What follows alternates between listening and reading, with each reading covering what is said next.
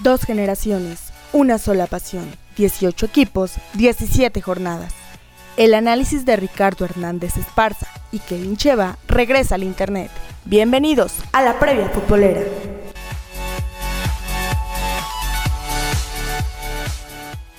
¿Qué tal amigos? ¿Cómo están ustedes? Pues esta es nuestra previa futbolera al estilo de Porpuela y la verdad es que pues se fue rapidísimo el torneo Guardianes 2021 porque hoy es turno de hablar de la última jornada, la fecha número 17, Kevin, en la que todo quedará definido, pero insisto, parece que fue en un abrir y cerrar de ojos. Así es, un torneo Guardianes de 2021 que la verdad, como dices, pues nos llenó de expectativas, nos llenó de muchas cosas que a lo mejor no esperábamos. Este nuevo formato viene a revolucionar el fútbol mexicano, donde clasifican 12 de 18 equipos y pues bueno, Vamos a hablar un poco de las combinaciones que necesitan eh, cada uno de los equipos, que hasta ahorita solamente son tres las escuadras que pues ya no aspiran a nada. Lo que es Necaxa, lo que es Juárez y es Club Atlético de San Luis. Esto en la tabla general.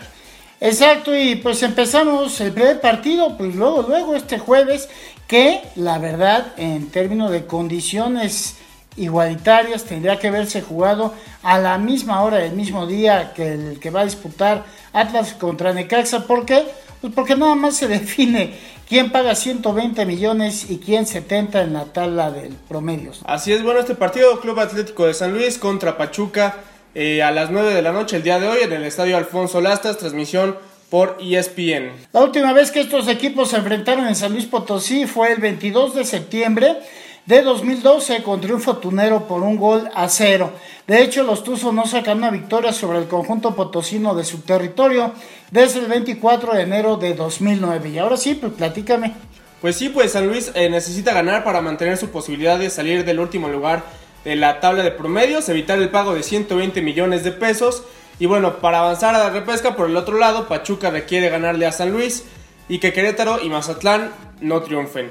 Si los Tuzos empatan, pues para calificar necesitarán que Querétaro y Mazatlán pierdan y que no gane Tijuana y Pumas. Algo muy complicado, pero se puede dar. Sí, ya cuando dependes de dos o tres marcadores más, ya tu situación es realmente muy, muy difícil. El viernes tenemos doble compromiso. Así es, empezamos con el Necaxa contra el Atlas a las 7 y media de la noche en el Estadio Victoria, transmisión por Azteca 7 y por TUDN.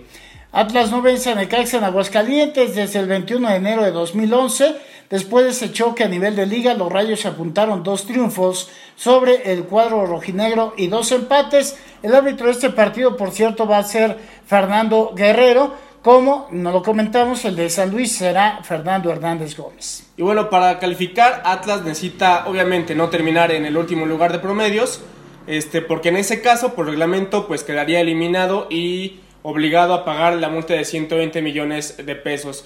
Si San Luis empató o perdió ante Tuzos, porque pues ya se va a conocer este resultado, lo que va a buscar el cuadro rojinegro es una victoria que lo califique matemáticamente y ya como premio extra pues buscar un mejor lugar para, pues, para la repesca, a lo mejor para recibir eh, en este repechaje.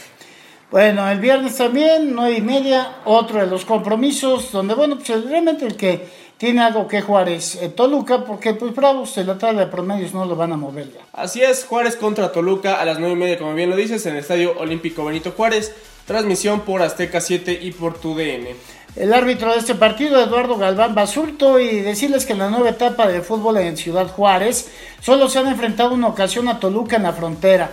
Eso fue el 4 de agosto de 2019, ganando Bravos por dos goles a cero. Y bueno, Toluca, pues para evitar una amarga sorpresa de última hora, pues debe ganar ante Juárez, lo que le permitirá amarrar su boleto al repechaje.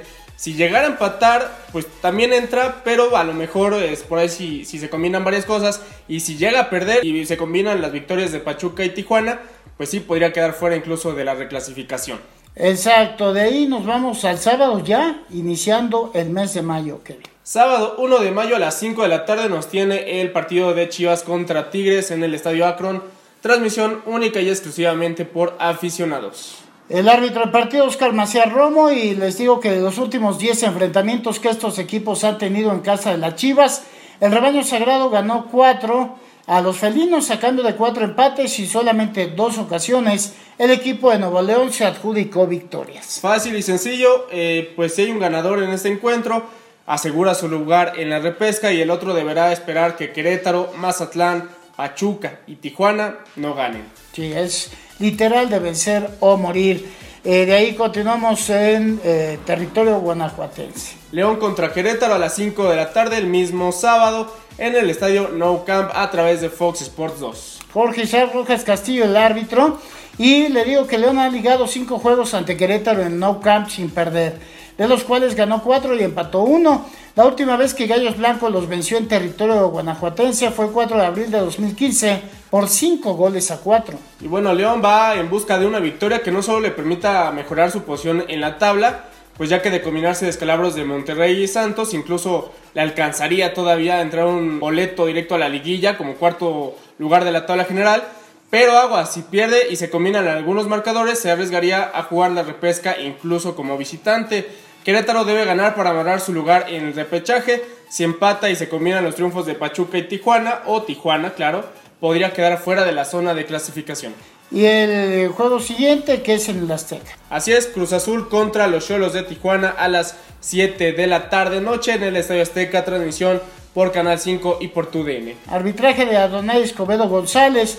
Y eh, de antecedentes le comento que las nueve ocasiones que estos equipos se han enfrentado en casa de la máquina, Cruz Azul se impuso en seis de ellas, a cambio de un empate, y un par de veces los Cholos se alzaron con la victoria, la última de ellas en agosto de 2016. Cruz Azul tiene prácticamente asegurado el superliderato del Guardianes 2021. El único objetivo que, que puede llegar a alcanzar es llegar a 43 unidades con una victoria y con ello empatar la mayor cantidad de puntos conquistados en la historia de los torneos cortos, récord que ahorita tiene América, que tiene en la apertura 2002, solo que esa vez pues no eran 17 encuentros, eran 19, así que pues más, este, más meritorio lo de Cruz Azul. Tijuana obligado a ganar, esperar que Querétaro, Mazatlán y Pachuca no lo hagan. Y bueno, un juego que este, se va a celebrar el sábado por la noche y del cual como poblanos debemos estar más que pendientes el de Monterrey Mazatlán. Así es, a las 9.6 de la noche en el estadio BBVA. Pues esto transmitido por Fox Sports 2. Bueno, mencionar que de este compromiso, pues será la primera vez que estos equipos se dan las caras en la Sultana del Norte. En su primer enfrentamiento disputado en territorio sinaloense, los Rayados ganaron 2-1 y bueno, pues de acuerdo a, a la designación arbitral, Oscar Mejía será el árbitro que pita el partido. Y bueno, para que Monterrey avance a los cuartos de final de manera directa, pues debe vencer a Mazatlán. En este caso solamente eh, esperaría el resultado de Santos y Puebla, pues para saber si, si queda como tercero o como cuarto. Mazatlán se ubica en el último lugar de los que tienen acceso a la repesca, es decir, en el lugar número 12. Por eso, pues debe derrotar una a Monterrey y asegurar su presencia en esta ronda. Si empata y Pachuca, Tijuana o Pumas lo pueden dejar fuera del repechaje. Si pierde, pues a Pachuca le bastará empatar con San Luis para pues, arrebatarle ese boleto a este, los sinaloenses. Y de ahí, pues bueno, pues el domingo a las 7 de la noche con 6 minutos, creo que, que todos, todos acá en Puebla estarán pendientes del compromiso. Así es, 7 con 6, ya bien lo dijiste, estadio TSM Corona, Santos contra Puebla por Fox Sports 2. Arbitraje de Eric Jair Miranda Galindo. ¿Qué es lo que nos puede asustar? Pues que en la historia de los torneos cortos solamente una vez Puebla venció a Santos en Torreón y eso fue el 10 de octubre de 1999 por cuatro goles a uno. Estamos hablando de toda, toda la historia de los torneos cortos desde el 96 hasta este 2021, un triunfo de la franja. Para que se dé una idea, yo tenía cuatro meses de nacido, así que pues digo, para que más o menos vaya haciéndose a la idea de que pues no está fácil ganarle a Santos. Si Santos vence al conjunto camotero, calificará de manera directa a la fase de cuartos de final, ya sea como tercero o como cuarto, depende de lo de Monterrey. Este, pues bueno, si empata, jugará la repesca, si Monterrey venció a Mazatlán, y si pierde, podrá caer varios peldaños en la tabla general. Para terminar en tercer lugar general, Puebla necesita ganar sí o sí. Si empata, eh, también eh, califica de manera directa, pero pues ya depende de la posición de lo que haya hecho Monterrey con Mazatlán. Bueno, si los Rayados ganan 4-0, algo que se puede dar, el equipo regio terminará en el tercer lugar de la general y si pierde ante Santos y Monterrey venció a los sinaloenses, la franja jugará el repechaje. Y cerramos con un partido atractivo en el papel, pero así lo vamos a dejar simplemente en el papel. Para que sea espectacular, realmente se tienen que eh, dar muchas cosas en el terreno de juego, Pero bueno, también en este partido se, se disputa algo, sobre todo Pumas, digo, ya muy complicado. Es este, incluso podría, podría adelantar que ya a la hora de este juego, creo, creo que los dos equipos pues no disputarán mucho, pero bueno, pues de todas maneras, en este momento, previo a la jornada, hay posibilidades. El árbitro de este partido va a ser César Arturo Ramos Palazuelos. Pumas enfrentando al América en el Estadio Olímpico Universitario de Ceú. 9.5 de la noche el domingo 2 de mayo a través de Canal de las Estrellas y TUDN. Digo, raro el horario, ¿no? Sí, sí, pero obedeciendo los intereses de la televisión, ¿no? y nada más mencionó la última vez que América venció a Pumas en el Olímpico México 68 fue en el choque de ida cuarto finalista de clausura 2018 por cuatro goles a uno. Y bueno, Pumas es el que menos posibilidades tiene de colarse al repechaje, pues ya es que aún derrotando al América, pues los Pumas deben esperar que Mazatlán, Cholos eh, pierdan y que Pachuca empate. Y América, segundo general, nadie lo quita de ese puesto. Es cierto, bueno, pues ya, ya veremos, por eso mencionaba, ya es el último partido, pues ya sabrán a la hora del silbatazo inicial en el caso específico de Pumas, pues, ya no tienen nada que pelear, ¿no? O si todavía queda por ahí la, la, esperanza si se combinaron los resultados. Pero pues esto en el fútbol varonil, por supuesto que vamos a tener previa de la siguiente ronda, lo que es la repesca, que es a juego único, y pues por lo que se refiere a la liguilla, considerando cuartos de final, semifinal y la gran final pero eh, también hay información en cuestión del fútbol femenil. Así es, y es que bueno, las franjitas reciben este domingo al mediodía a las Águilas del la América Femenil en, el Estadio Cuauhtémoc. Eh, jornada 17 prácticamente para cerrar eh, pues de buena forma, si así lo, si, lo quieren ver, pues, este, pues no perder frente al América, pero simplemente se juega eso, no, no tiene ni siquiera oportunidades de avanzar a una siguiente ronda Así que bueno, les deseamos toda la suerte a las franjitas. Es cierto, y pues el único objetivo así real que persigue Puebla Femenil es no terminar en el último lugar de la tabla general. Ya la jornada anterior, a pesar de que Puebla perdió con León, este, bueno, pues también, también perdieron las Bravas y con ello, pues que siguieron quedando en el último lugar de la tabla. Este fin de semana, pues habrá que esperar que León termine de hacer el favor a Puebla y con ello, bueno, pues entonces Puebla, pase lo que pase con América, no terminará en el último puesto. Así es, al menos rescatar esos tres últimos puntos para pues ya encarar el próximo torneo. Exacto, bueno, pues ahí está la, previa. Nosotros antes de despedir agradecemos a la producción a Angélica Chevalier Ranova, por supuesto también a Denzel Hernández Chevalier y les invitamos a que estén pendientes, no solamente es nuestra previa futbolera, también eh, de por Puebla a nivel de producción. Bueno, pues a diario ustedes pueden consultar lo que son las efemérides en voz de Denzel, esto a través de, Twitter, este, arroba Denzel Hernández, arroba este, de por Puebla RHE, eh, arroba este, Cheva Kevin. Así es, en Twitter Cheva Kevin. Y arroba Angie Cheva.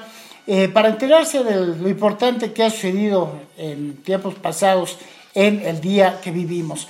Y la recomendación especial, bueno, ustedes saben, mañana es Día del Niño. Si no te dio oportunidad de ver la entrevista que en el programa 30 Minutos con Angélica Chevalier le hizo a Leo Herrera, un, este, un niño actor que la verdad nos emocionó a todos, nos convenció de su forma de actuar en la novela de Te doy la vida con José Ron y Eva Cedeño. Bueno, pues Leo Herrera lo entrevistó, Angélica, ya ustedes pueden consultarlo en su Face, ¿no? Así es, 30 minutos con Angélica Cholier, está en Facebook, en YouTube y el podcast Spotify con el mismo nombre.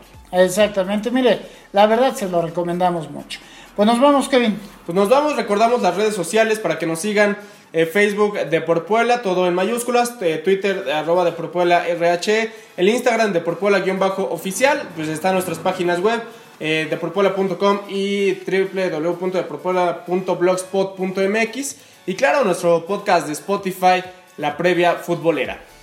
Pues nos vamos y que la pase muy bien. Aquí estaremos previo a la repesca de fútbol mexicano y pues qué suerte para todos los equipos que disputan algo en esta jornada final. Pásenla muy bien. Hasta luego. El análisis de la jornada ha terminado. No te pierdas nuestra próxima emisión. Síguenos en Twitter, arroba de por Puebla RHE y arroba Cheva Kevin. No olvides darle like a nuestra página de Facebook, De por Puebla.